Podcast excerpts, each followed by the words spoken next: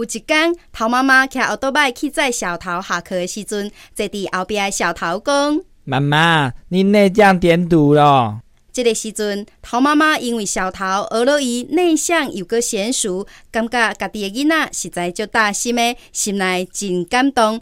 头妈妈想要搁再听一摆，就故意讲：“小桃，你拄则讲啥物呀？像内向娴熟。”妈妈。你头拄啊逆向行驶呢？